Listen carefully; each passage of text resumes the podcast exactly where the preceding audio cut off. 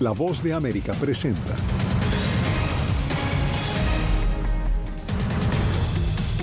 Estados Unidos impulsa nuevas medidas para disuadir a migrantes indocumentados. Hablamos con el subsecretario interino para Política Migratoria y Fronteriza. Guatemala y Colombia explican por qué instalarán en sus territorios centros para procesar a migrantes. Alcaldes evalúan los retos de la migración irregular y la sostenibilidad al cierre de la cumbre de ciudades en Denver. Y un ataque con misiles rusos contra un edificio de apartamentos deja decenas de muertos en Ucrania.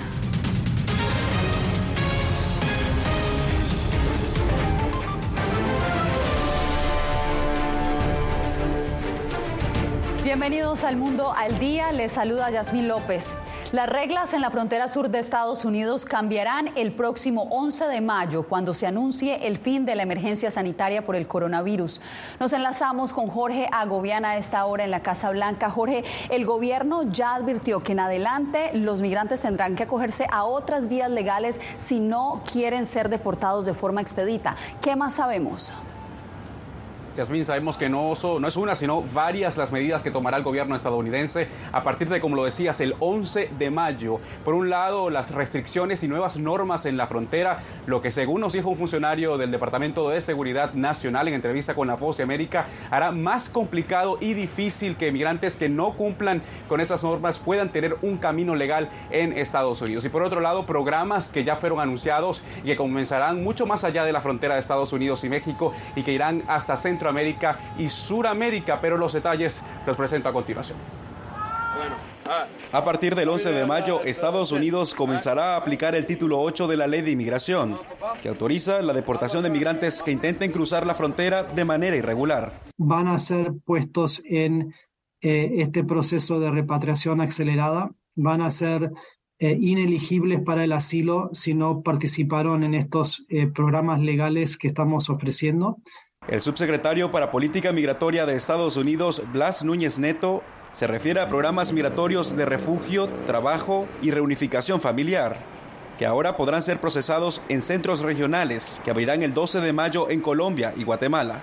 Los centros serán manejados por organizaciones humanitarias como ACNUR. Los migrantes van a poder pedir una cita, eh, ser entrevistados y van a ser referidos por esas organizaciones internacionales a diferentes canales que eh, tal vez eh, eh, están disponibles para ellos dependiendo de, para qué califican. Y la espera podría ser más corta para algunos migrantes. Porque si alguien es referido, por ejemplo, para el programa de refugiados, tendríamos personas ahí que pueden entrevistarlas de manera expeditada. Según los planes, también se acelerarán las citas para presentarse en una puerta de entrada a través de la aplicación CBP One. Tenemos un proceso eh, organizado, seguro y legal para presentarse en la frontera usando la aplicación CBP One, que también se puede acceder de otras partes de México. Así que eh, no hay necesidad de permanecer en el norte de México, que ya eh, todos reconocemos es un lugar muy inseguro.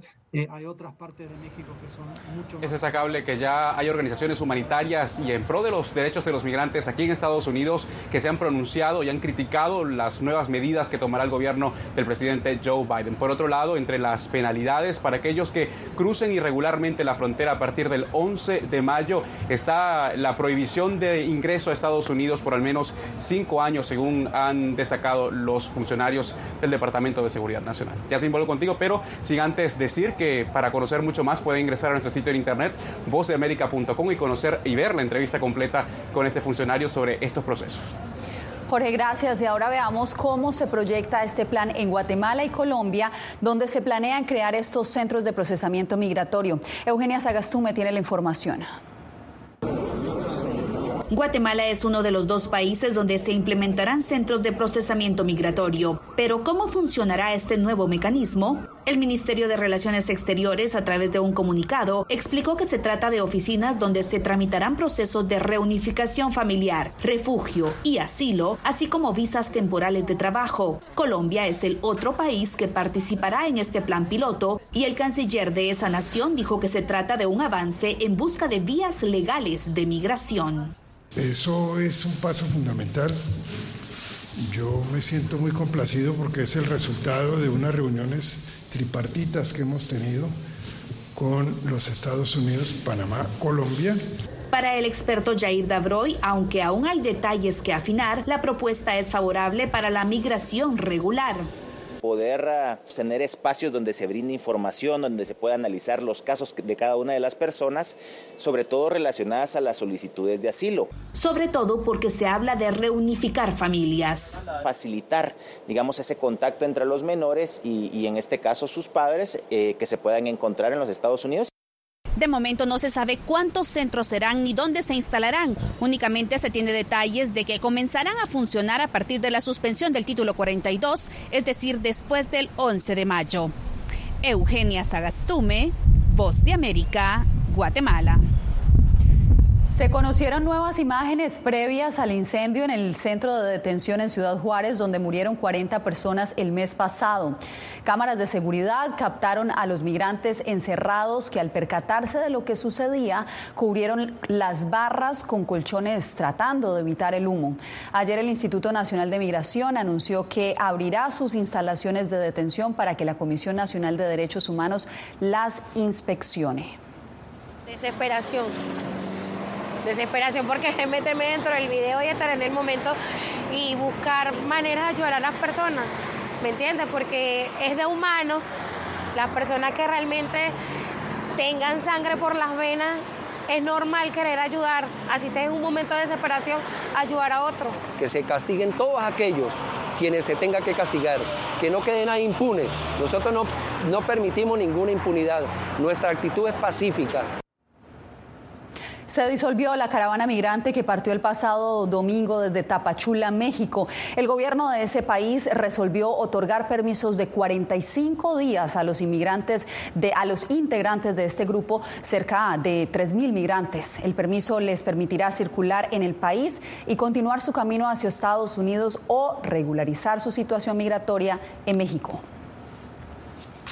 La frontera entre Chile y Perú también vive su propia crisis migratoria. Cientos de personas, la mayoría de ellos venezolanos, permanecen estancados en esa frontera porque Perú no les permite ingresar sin documentos. Las autoridades en Arica, la ciudad del norte de Chile que limita con Perú, declararon este jueves una emergencia migratoria debido a la cantidad de migrantes que permanecen bajo el clima inhóspito que caracteriza el desierto de Atacama, donde se experimentan días extremadamente calurosos y noches intensamente frías.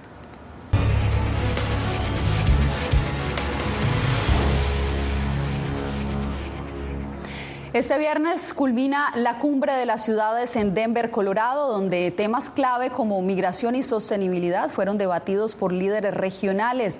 Nuestra enviada especial, Laura Sepúlveda, nos acompaña desde el Centro de Convenciones en Denver.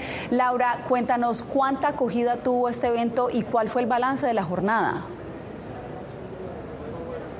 Bueno, pues Yasmín, hubo presencia de alrededor de 250 alcaldes de diferentes ciudades de las Américas y ante esto hay que destacar que la jornada fuerte fue precisamente este jueves en donde estábamos hablando del tema de migraciones. Hubo reacciones precisamente al anuncio de la Casa Blanca. También se habló del tema de sostenibilidad, de dónde debía ponerse la inversión y sobre todo, eh, pues digamos, cómo poder cooperar entre las ciudades para que se sacaran adelante otros proyectos. Frente a la jornada de este viernes fueron los indígenas la población que llamó la atención en medio de estas intervenciones, haciendo un llamado a los líderes para que se le ponga más atención a su gente. Con la participación de más de 250 alcaldes y funcionarios públicos de la región, culminó la primera edición de la Cumbre de las Ciudades de las Américas. La directora de Inclusión Social de la Organización de Estados Americanos, Betilde Muñoz, enfatizó que uno de los retos más importantes es la población migrante en la región y los costos que de una u otra manera acarrea para las comunidades de acogida. Eso tiene un costo y en segundo lugar está toda esa dimensión de cómo atender y responder a la llegada de estas poblaciones en movimiento sin descuidar y sin desatender lo que son los retos de las propias comunidades de acogida. Entonces aquí, desde la OEA, siempre estamos impulsando este mensaje. El concejal metropolitano de Quito, Ecuador, René Bedón, destacó que las ideas que se pueden obtener de los líderes locales y sus experiencias son fundamentales para el desarrollo de América Latina. Eh, un espacio de encuentro entre las ideas que se tienen y los, y los mecanismos de financiamiento para ver eh, plasmadas estas ideas en la realidad. En representación del programa de Fondo para el Desarrollo de Indígenas en América Latina, Dalí Ángel expresó la gran importancia que tiene, a su juicio, este evento necesitamos un espacio de encuentro con los tomadores de decisiones y tener un diálogo horizontal, porque muchas veces las políticas públicas, los programas gubernamentales se construyen sin conocer las realidades. También comenzó a elaborarse una guía de ayuda para el manejo de las migraciones a partir de una mesa redonda liderada por la organización Truman.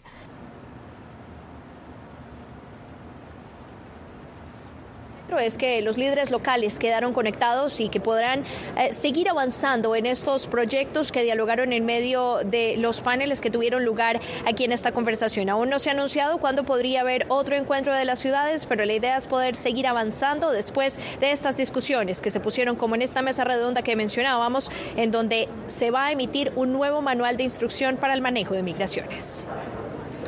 Te agradezco, Laura. Bien, y a 23 aumentó la cifra de muertos por un ataque con misiles rusos en varias ciudades del centro de Ucrania. Entre las víctimas hay al menos tres niños y según las autoridades el saldo podría aumentar. Diva Cash nos da los pormenores. En la madrugada de este viernes, según las Fuerzas de Defensa Aérea de Ucrania, dos misiles estrellaron contra un edificio residencial de nueve pisos en la ciudad de Yuman, a 216 kilómetros de Kiev, matando a por lo menos 20 personas, incluidos tres menores de edad. Vivo en esta casa, ahora da miedo. No daba miedo por la noche, pero ahora da miedo. Tenemos que completar la búsqueda para el final de hoy. Por el momento, no podemos decir cuántas personas podrían estar bajo los escombros. Trabajamos intensamente con la ayuda de voluntarios. Los ataques con misiles incluyeron el primero contra la capital de Ucrania en casi dos meses, aunque no hubo informes de objetivos alcanzados. El gobierno de la ciudad dijo que la Fuerza Aérea de Ucrania interceptó 11 misiles de crucero y dos vehículos aéreos no tripulados sobre Kiev.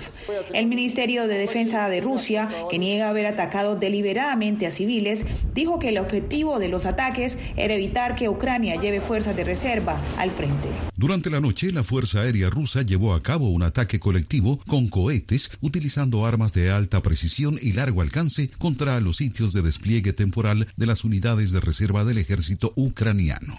Por su parte, este viernes en Kiev, el presidente Volodymyr Zelensky agradeció a la presidenta eslovaca Susana Kaputova el apoyo brindado para la reconstrucción del país.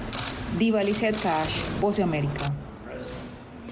Regresamos a Washington, donde el ex vicepresidente de Estados Unidos, Mike Pence, compareció este jueves durante varias horas ante un gran jurado para testificar en la investigación que se adelanta por el ataque al Capitolio del 6 de enero del 2021 y los supuestos esfuerzos del expresidente Donald Trump para anular los resultados de las elecciones de 2020. Pence dio su versión por primera vez bajo juramento después de que este miércoles una corte de apelaciones rechazara el intento de Trump de impedir que testificara. Miles de familias en Estados Unidos enfrentan la dura realidad de ser desalojados de sus viviendas por falta de pago. Como nos explica Adrián Arevalo, esto se debe a que ya no reciben la ayuda financiera instaurada por el gobierno durante la pandemia. Las Vegas encabeza la lista de las ciudades con mayor índice de desalojos. Las Vegas registró en los pasados meses de enero y febrero la mayor cantidad de desalojos de la última década y solo el año pasado reportó 57 mil desalojos, más de 20 mil casos por encima del 2021. Algunos de los programas de asistencia para inquilinos que entraron en vigencia durante la era del COVID están finalizando al mismo tiempo que tenemos este aumento en el costo de vida aquí debido a la inflación y también simplemente una crisis de vivienda genuina que hemos visto en Las Vegas durante los últimos años. Todos esos factores combinados han puesto a los inquilinos en una situación realmente difícil y se ha convertido en un desafío permanecer en sus hogares.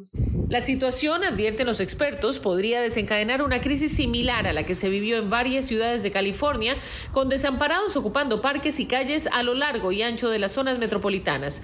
Aunque organizaciones como Hope Link asisten a estas familias, esa ayuda tiene un límite de hasta 18 meses y la mayoría de las familias ya llegaron a ese punto. no sabemos cómo poderlos seguir ayudando, eh, sentimos el estrés de ellos, de que ya, ya estoy en corte nos van a sacar, ¿qué hacemos? Entonces nosotros ya no tenemos fondos ya. En promedio, las rentas mensuales en Estados Unidos cuestan hoy 400 dólares más que hace dos años, por lo que algunos estados, como Nevada, han empezado a promover leyes que pongan tope de incremento en rentas. Adriana Arevalo, Voz de América, Las Vegas. Decenas de indígenas han sido asesinados en Nicaragua. Al volver hablamos de la denuncia que hacen defensores de derechos humanos.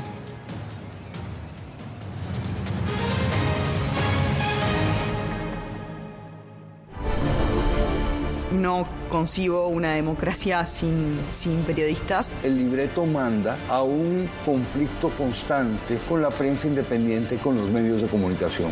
Periodismo, la prensa libre importa. Un especial de La Voz de América con nuestras afiliadas en la región. Se ejerció esta profesión con mucho eh, miedo. ¿Cuántos periodistas van muertos ya? Por decir la verdad. Muy pronto en vozdeamerica.com. Algo he aprendido estos últimos años y es el darme cuenta de que nosotros podemos planear todo, pero que la vida tiene cosas para vos que no te imaginas. Me duele porque estoy aquí por ese país que hoy me quitaron. Yo siempre he dicho que la libertad está en la mente. Y el hecho de que tu cuerpo esté en un lugar no significa que no sos libre. Siempre me sentí libre, incluso estando presa me sentí más libre, porque pude darme cuenta que si estaba ahí es porque realmente he elegido qué hacer con mi vida. Tiempos de cambios, cuando el mundo parece incierto y lo que escuchamos no refleja lo que vemos, buscamos la verdad. A través de la pantalla de la Cuando nos cuentan solo una parte de la historia, perdemos la confianza. En momentos de crisis, nuestros sueños, esperanzas y deseos de un mejor mañana dependen de una prensa libre. En La Voz de América te traemos las historias que la gente se arriesga a ver. Conectamos el mundo y lo unimos con la verdad.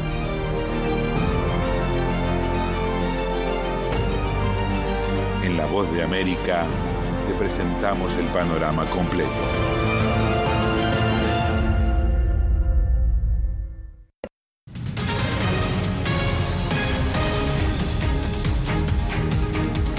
Los paraguayos se preparan para ir a las urnas este domingo a elegir al nuevo presidente que gobernará hasta el 2028. Iván Páez envía el reporte desde Asunción.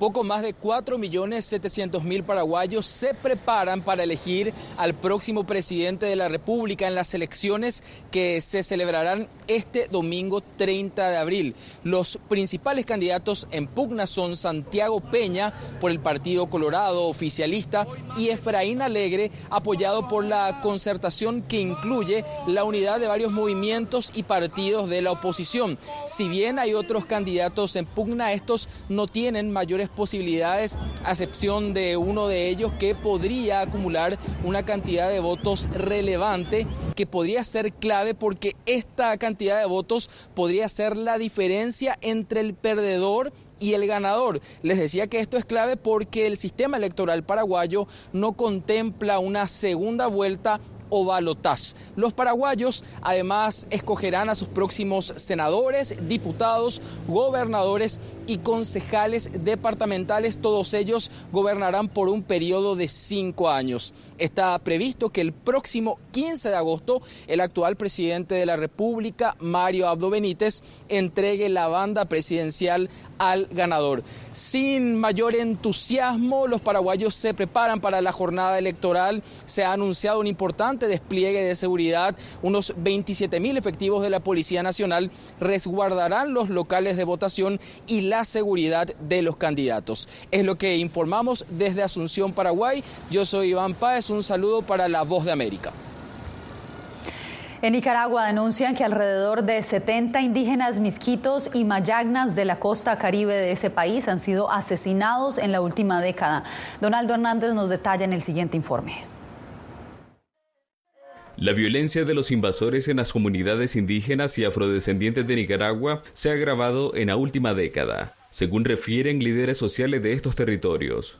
Ha causado un caos no solamente internamente, uh, exiliándose a Honduras, pero también exiliándose a Costa Rica. Invasiones de, la, de, de creencia religiosa, uh, violaciones de derechos humanos hacia mujeres, hacia niños, Manuel Prado, vicepresidente de la organización Mijito Americana, recientemente participó en varios foros en Estados Unidos para exponer la situación que enfrentan ante la invasión de los colonos.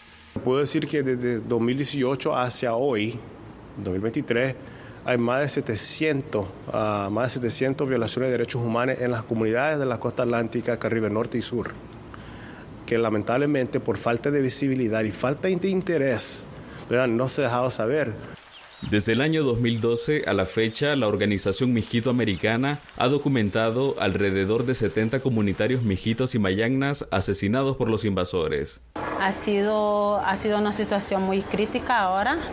Eh, no hay seguridad ciudadana ahí, no hay, no hay protección de las comunidades indígenas y comunidades afrodescendientes de Nicaragua. El gobierno de Nicaragua no se ha referido a la violencia de los invasores, mientras Naciones Unidas surgió al Estado a velar por la seguridad de estas comunidades. Donaldo Hernández, Voz de América. Un grupo de latinos en California se convierten en promotores de los autos eléctricos. La historia en instantes.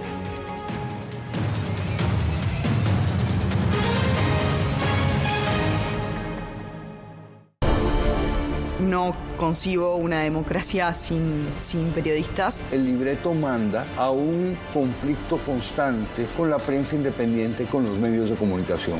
Periodismo, la prensa libre importa. Un especial de La Voz de América con nuestras afiliadas en la región. Se ejerció esta profesión con mucho eh, miedo. ¿Cuántos periodistas van muertos ya? Por decir la verdad. Muy pronto en vozdeamerica.com puertorriqueños somos unos animales raros porque tenemos esta ciudadanía americana. Llegamos a Estados Unidos y nos damos cuenta que somos diferentes. Sí, tenemos un pasaporte americano, pero nuestra idiosincrasia no lo es.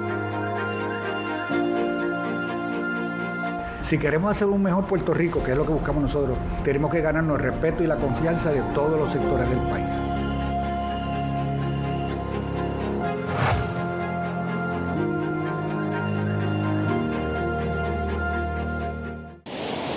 He aprendido estos últimos años y es el darme cuenta de que nosotros podemos planear todo, pero que la vida tiene cosas para vos que no te imaginas. Me duele porque estoy aquí por ese país que hoy me quitaron. Yo siempre he dicho que la libertad está en la mente. Y el hecho de que tu cuerpo esté en un lugar no significa que no sos libre. Siempre me sentí libre, incluso estando presa me sentí más libre, porque pude darme cuenta que si estaba ahí es porque realmente he elegido qué hacer con mi vida. La Voz de América te invita a ser parte de nuestra familia a través de las redes sociales. Encuentra en tu muro las últimas noticias de tu país en su conexión con Estados Unidos, la región y el mundo. Historias que empoderan las voces latinoamericanas de política, economía, salud, actualidad, balanceadas y precisas. Únete a un equipo de origen hispanoamericano que trabaja para conectarte con los tuyos. Síguenos en Facebook y conviértete en protagonista de una historia que tú mismo ayudarás a construir.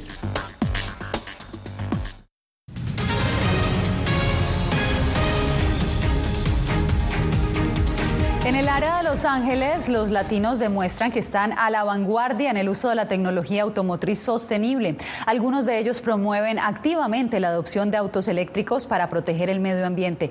Verónica Villafaña habló con algunos de ellos. Gloria Morales compró su primer auto eléctrico en el 2022, un Ford Mustang Mach-E. De 0 a 60 en 4 segundos, que es bien rápido. Morales, encantada con su nuevo auto, participó en un evento educativo en el área de Los Ángeles para motivar a otros conductores a hacer el cambio a vehículos eléctricos. Además de responder a preguntas, ofreció paseos para demostrar las ventajas de los autos eléctricos. No tengo que pensar, tengo que echar gas, ya está cargado porque tengo un cargador en la casa. Definitivamente no regresaría a uno de gas. Este tipo de demostraciones tiene como objetivo educar a los conductores sobre los beneficios de los vehículos eléctricos y disipar sus dudas sobre la infraestructura de recarga disponible. En estos eventos que se realizan en todo el país, no hay fabricantes ni concesionarios de autos para que los conductores no se sientan presionados a comprar uno. Solo están presentes los organizadores y los dueños de autos eléctricos. Felipe García viajó desde San Diego para participar en la demostración. Yo puedo hablar con ellos, tal vez mi experiencia personal con los carros eléctricos que yo tengo. y pues ojalá convencerlos de que compren un carro, que les beneficie a ellos y que no tengan tanto miedo de, echarse ese brinco. García y Morales afirman que proteger el medio ambiente fue un factor decisivo en su cambio a un auto eléctrico es el futuro. Verónica Villafañe, Voz de América, Los Ángeles. Usted no se mueva, tenemos más después de la pausa.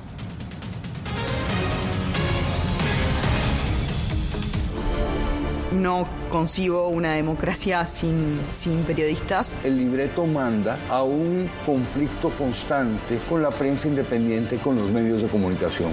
Periodismo, la prensa libre importa. Un especial de La Voz de América con nuestras afiliadas en la región. Se ejerció esta profesión con mucho eh, miedo. ¿Cuántos periodistas van muertos ya? Por decir la verdad. Muy pronto en vozdeamerica.com. Algo he aprendido estos últimos años y es el darme cuenta de que nosotros podemos planear todo, pero que la vida tiene cosas para vos que no te imaginas. Me duele porque estoy aquí por ese país que hoy me quitaron. Yo siempre he dicho que la libertad está en la mente. Y el hecho de que tu cuerpo esté en un lugar no significa que no sos libre. Siempre me sentí libre, incluso estando presa me sentí más libre, porque pude darme cuenta que si estaba ahí es porque realmente he elegido qué hacer con mi vida. Tiempos de cambios, cuando el mundo parece incierto y lo que escuchamos no refleja lo que vemos, buscamos la verdad. A través de la pantalla de la... Cuando nos cuentan solo una parte de la historia, perdemos la confianza. En momentos de crisis, nuestros sueños, esperanzas y deseos de un mejor mañana dependen de prensa libre. En La Voz de América te traemos las historias que la gente se arriesga a ver. Conectamos el mundo y lo unimos con la verdad.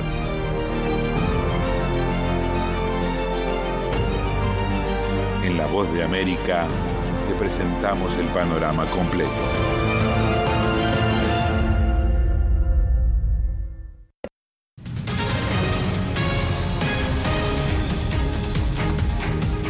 Ante la falta de lugares seguros para su hija con trastornos neurológicos, una madre decidió crear su propio espacio, un café donde no solo emplea a personas como su hija, también educa al público. Tony Belchi con la historia. El Neurosoul Café de Ayira es el primero de su tipo en Kenia. La propietaria Diana Yu dice que el nombre se deriva de su hija Ayira, que ahora tiene 5 años, nacida neurodivergente. Cada vez más los padres se me acercan y me preguntan, ¿puede mi hijo venir a trabajar para usted, incluso si es gratis? Hasta te pagaré. Y les digo que esa no es la esencia. Mi esencia es empoderarlos para que la sociedad, no solo Diana, pueda absorberlos, sino que otras personas puedan. Los huéspedes del café también reciben educación sobre la neurodiversidad y cómo interactuar con adultos y niños neurodiversos, incluso a través del arte. Simplemente estás viendo a esta persona por lo que es, más allá de cualquier extremismo que tenga o cualquier cosa sobre ella que pueda ser diferente. Los trastornos neurológicos comunes incluyen autismo, dislexia, trastorno hiperactivo por déficit de atención y parálisis cerebral, entre otros, según el Centro para la Neurodiversidad y la innovación en el empleo con sede en Estados Unidos, el desempleo de las personas con tales trastornos neurológicos llega al 40%. Habiendo hecho la transición tal vez desde el sistema educativo, donde sus necesidades únicas no se tomaron en consideración, existe una probabilidad muy alta de que terminen por no tener su potencial y capacidad plenamente identificados, y eso limita su espacio de trabajo. La neurodiversidad es un campo poco estudiado e informado, Diana espera que esfuerzos como este ayuden a educar y sensibilizar al público. Anthony Belchi, Voz de América. Lego se adelantó a la coronación del rey Carlos III y desde ya exhibe en Windsor una mini versión del evento que esperaba a cientos de miles de personas. En la exhibición elaborada con unas 30 mil pequeñas piezas se puede ver desde el balcón del Palacio de Buckingham las coronas rodeadas de una multitud. También se recrea en el castillo de Windsor el concierto que está previsto para el día siguiente a la coronación, el domingo 7 de mayo. Con esta historia llegamos al final de esta misión. Que tengan feliz fin de semana.